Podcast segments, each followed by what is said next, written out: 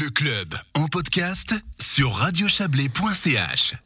À l'heure où les Anglais commencent à vacciner leur population, la question de son caractère obligatoire à ce vaccin se pose, comme celle du degré d'immunité collective. Nos confrères de OneFM ont pu interviewer le professeur Antoine Flao. Il est directeur de l'Institut de santé globale de la faculté de médecine de l'Université de Genève. Pour lui, il n'y a pas une maladie de Covid, mais trois. Écoutez euh, cette interview d'Antoine Flao réalisée par Judith Monfrini de OneFM. En fait, il y a trois Covid-19. Quand vous avez moins de 50 ans, la probabilité d'être hospitalisé ou de mourir de la Covid-19 est extrêmement faible. Disons qu'elle est de l'ordre des, maladies banales, virales, respiratoires. En revanche, si vous avez entre 50 euh, et 70 ans, ça devient une maladie beaucoup plus dangereuse, surtout que c'est un âge où on a souvent plusieurs comorbidités très banales, hein, que sont l'hypertension artérielle même traitée, euh, euh, parfois le diabète ou parfois euh, un peu de surpoids ou d'obésité.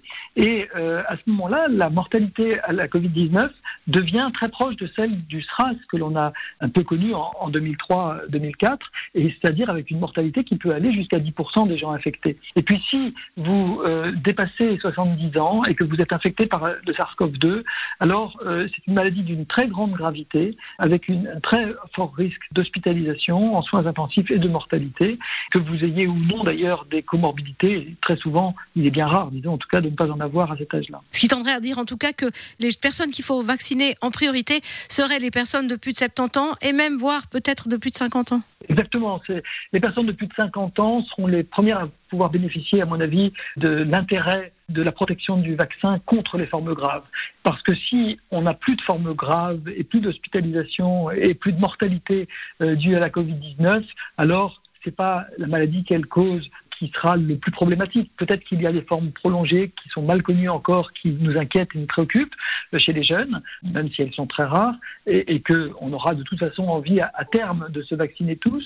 Mais disons que euh, si l'on doit mettre des priorités, la première chose, c'est en effet d'empêcher cette euh, morbidité sévère et cette mortalité. Donc ce qui voudrait dire qu'au fond, il faudrait quand même qu'il y ait un certain pourcentage de la population qui accepte de se vacciner pour avoir cette immunité collective, ou est-ce que on pense qu'on en est assez proche maintenant ou très très loin encore malgré le nombre de contaminations Alors je pense qu'il ne faut pas voir l'immunité collective comme quelque chose qui est une porte fermée ou ouverte. Il faut plus le voir comme un frein.